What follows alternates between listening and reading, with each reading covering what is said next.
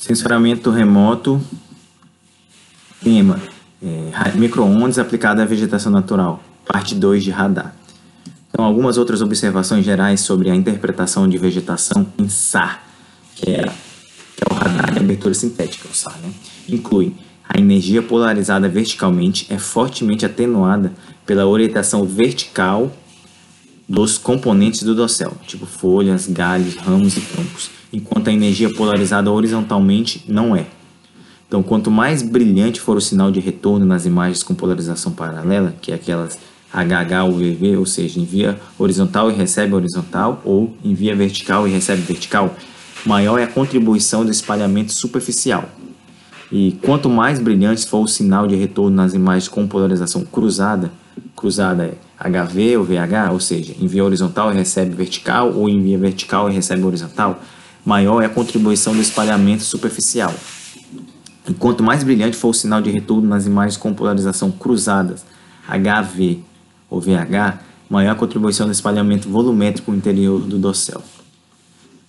Quando o comprimento de onda do radar é aproximadamente do mesmo tamanho dos componentes do dossel, no caso da banda X ou C, haverá um substancial espalhamento superficial e volumétrico e pouca energia atingirá o solo. Consequentemente, os comprimentos de onda menores, 2 e 6 centímetros, podem ser preferidos quando se monitora o dossel de plantações ou a folhagem de árvores.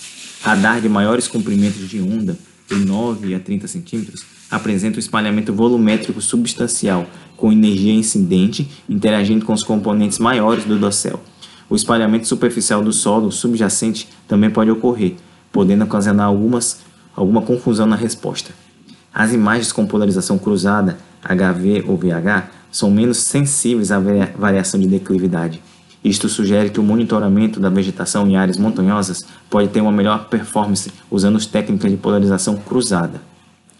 As imagens com polarização paralela em áreas com culturas dispostas em fileiras com diferentes direções pode ser de difícil interpretação.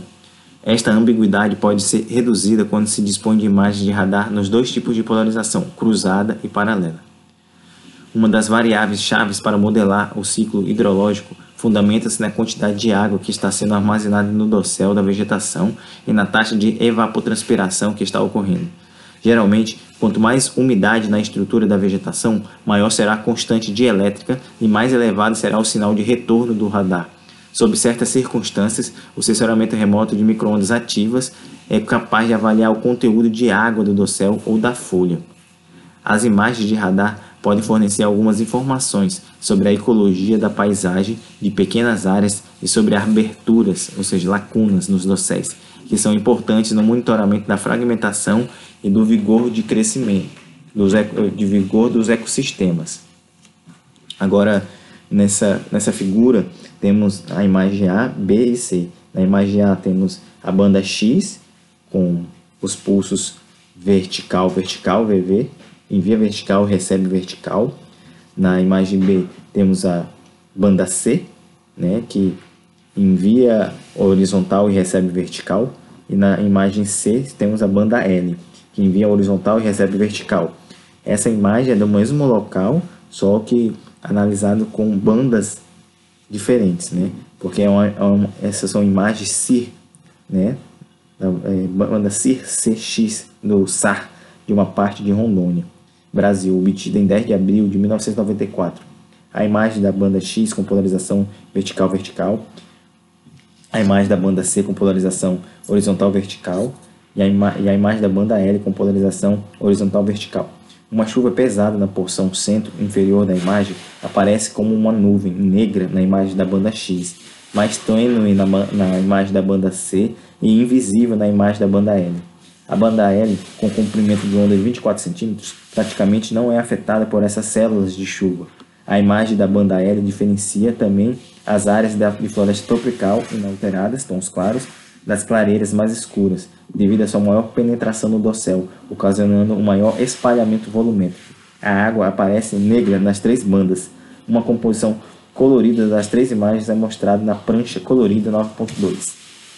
Então, nessas imagens, os dados de radar multifrequência, que tem várias bandas, né, revelam rapidamente mudanças nos padrões de uso da Terra e demonstra também a capacidade das diferentes frequências de radar para detectar e penetrar grandes tempestades.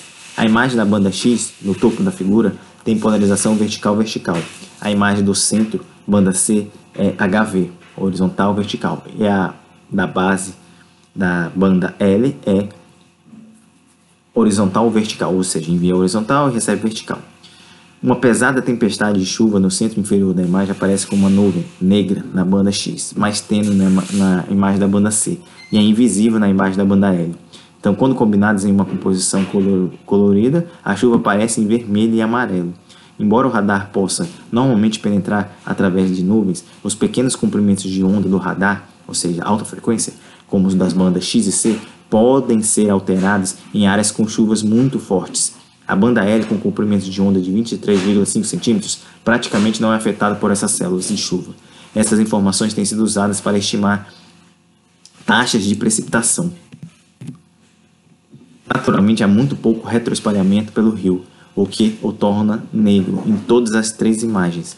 As imagens de radar podem ser usadas para monitorar não somente as modificações na floresta tropical úmida, mas também a taxa de recuperação dos campos abandonados. Uma inspeção nas imagens em preto e branco revela que o aumento do comprimento de onda das bandas X para C e para L torna mais fácil discriminar as clareiras das áreas de floresta tropical.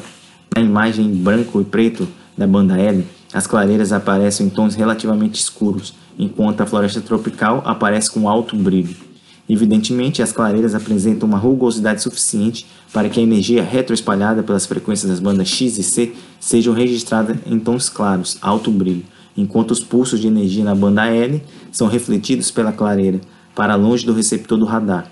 A floresta tropical aparece relativamente brilhante em todas as imagens, devido ao imenso número de folhas, galho, ramos e troncos que pode contribuir para o espalhamento superficial pelo dossel e para, e para o espalhamento volumétrico dentro do dossel. A banda L penetra mais profundamente no dossel e é a que apresenta maior brilho e ao alto conteúdo de umidade no dossel da floresta tropical, aumentando o retroespalhamento nas três bandas. Então, resposta da água à energia das microondas. Muitas vezes, a cobertura de nuvens dificulta a obtenção de dados nas áreas em que ocorrem inundações, quando se usa sensores ópticos e termais. Felizmente, a superfície lisa formada pela água estagnada reflete quase toda a radiação de microondas incidentemente para fora do alcance do sensor, a menos que haja um vento forte com formação de ondas, as quais poderão alterar respostas, resultado em um retroespalhamento menor do que o causado por uma superfície seca. Quando a água parada está presente sobre a vegetação, o retroespalhamento é caracterizado por uma única interação, a Corning Reflection, entre a superfície da água e os galhos das árvores, resultando em um retroespalhamento muito alto, que permite a clara identificação das áreas inundadas. Então, estimando a umidade do solo. É possível estimar a umidade do solo. O radar na banda L penetra em um solo descoberto, úmido e liso, a uma profundidade máxima de 10 centímetros. Comprimentos de onda menores penetram somente 1 a 3 centímetros. Em, em, campos de agricultura que apresentam uma superfície de solo lisa e uma biomassa menor de 1 kg por hectare, ou seja, 1 tonelada por hectare, o conteúdo de umidade das camadas superficiais pode ser determinado com uma, com uma precisão satisfatória. Quando a biomassa da vegetação exerce um certo limite, a capacidade do radar em avaliar as condições superficiais solo-água diminui rapidamente. Sob o denso dossel de uma floresta, a quantidade de umidade contida nas folhas é tão grande que interfere em qualquer estimativa do status solo-água. Assim, a presença da vegetação sobre a superfície do solo pode adicionar considerável complexidade às medições de umidade do solo e utilizam-se técnicas de sensoramento remoto por microondas.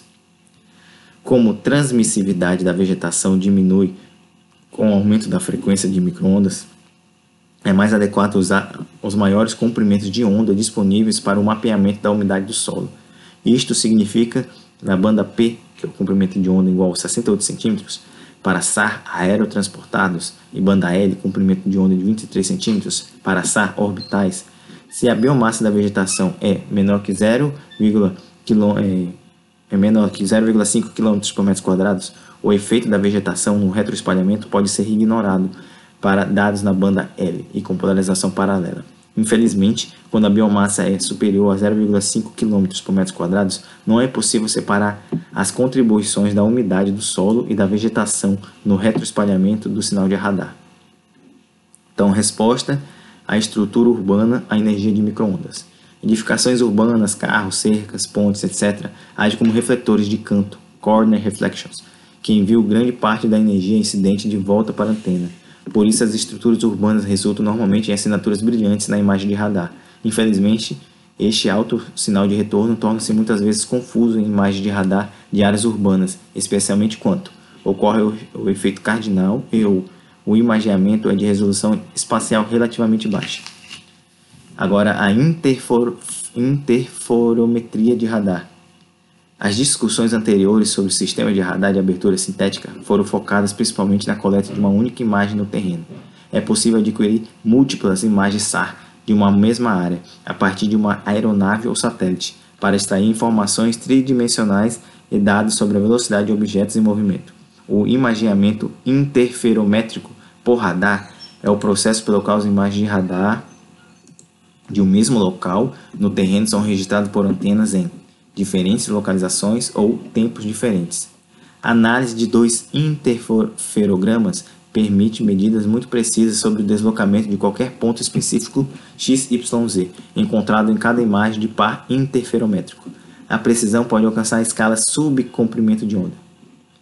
Agora, o mapeamento da, top da topografia por interferometria.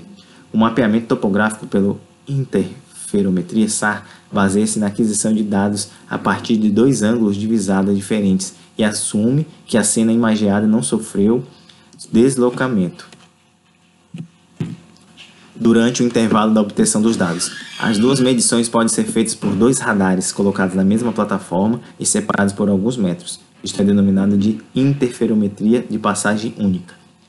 A interferometria pode também ser realizada usando um único radar para obter duas medidas em diferentes passagens orbitais que sejam muito próximas no espaço e no tempo, um dia um, ou menos. Esta é a metodologia de interferometria denominada de interferometria por passagens múltiplas ou repetidas. Sensoramento remoto por microondas passivas. Há um grande interesse em se medir a energia de microondas passivas para monitorar algumas das mais importantes variáveis hidrológicas globais, como a umidade do solo, a precipitação, o conteúdo de água das geleiras e a temperatura da superfície do mar. Sensores responsáveis por fazer essa medição são os radiômetros de microondas passivas especializados. De fato, a Terra emite passivamente um fluxo constante de energia nas microondas. A única diferença é que os materiais da Terra não emitem quantidades extraordinárias de energia de microondas passivas e a energia que ela emite é relativamente fraca em intensidade devido ao seu comprimento de onda longo. Então, os, os equipamentos para sensoramento remoto por microondas passivas podem ser radiômetros de perfil ou radiômetro de varredura. Então, um radiômetro de perfil ele mede simplesmente o terreno diretamente abaixo da aeronave ou satélite no nadir né, ou fora do nadir se desejado, e registra a radiância dentro do campo de visada instantâneo do sensor. A saída é um perfil de temperatura de brilho de microondas registrado ao longo da trajetória da aeronave ou satélite. Agora, um radiômetro de varredura de microondas é bastante semelhante ao radiômetro de infravermelho termal. Ela adquire dados em varredura perpendicular à trajetória do veículo que porta o sensor.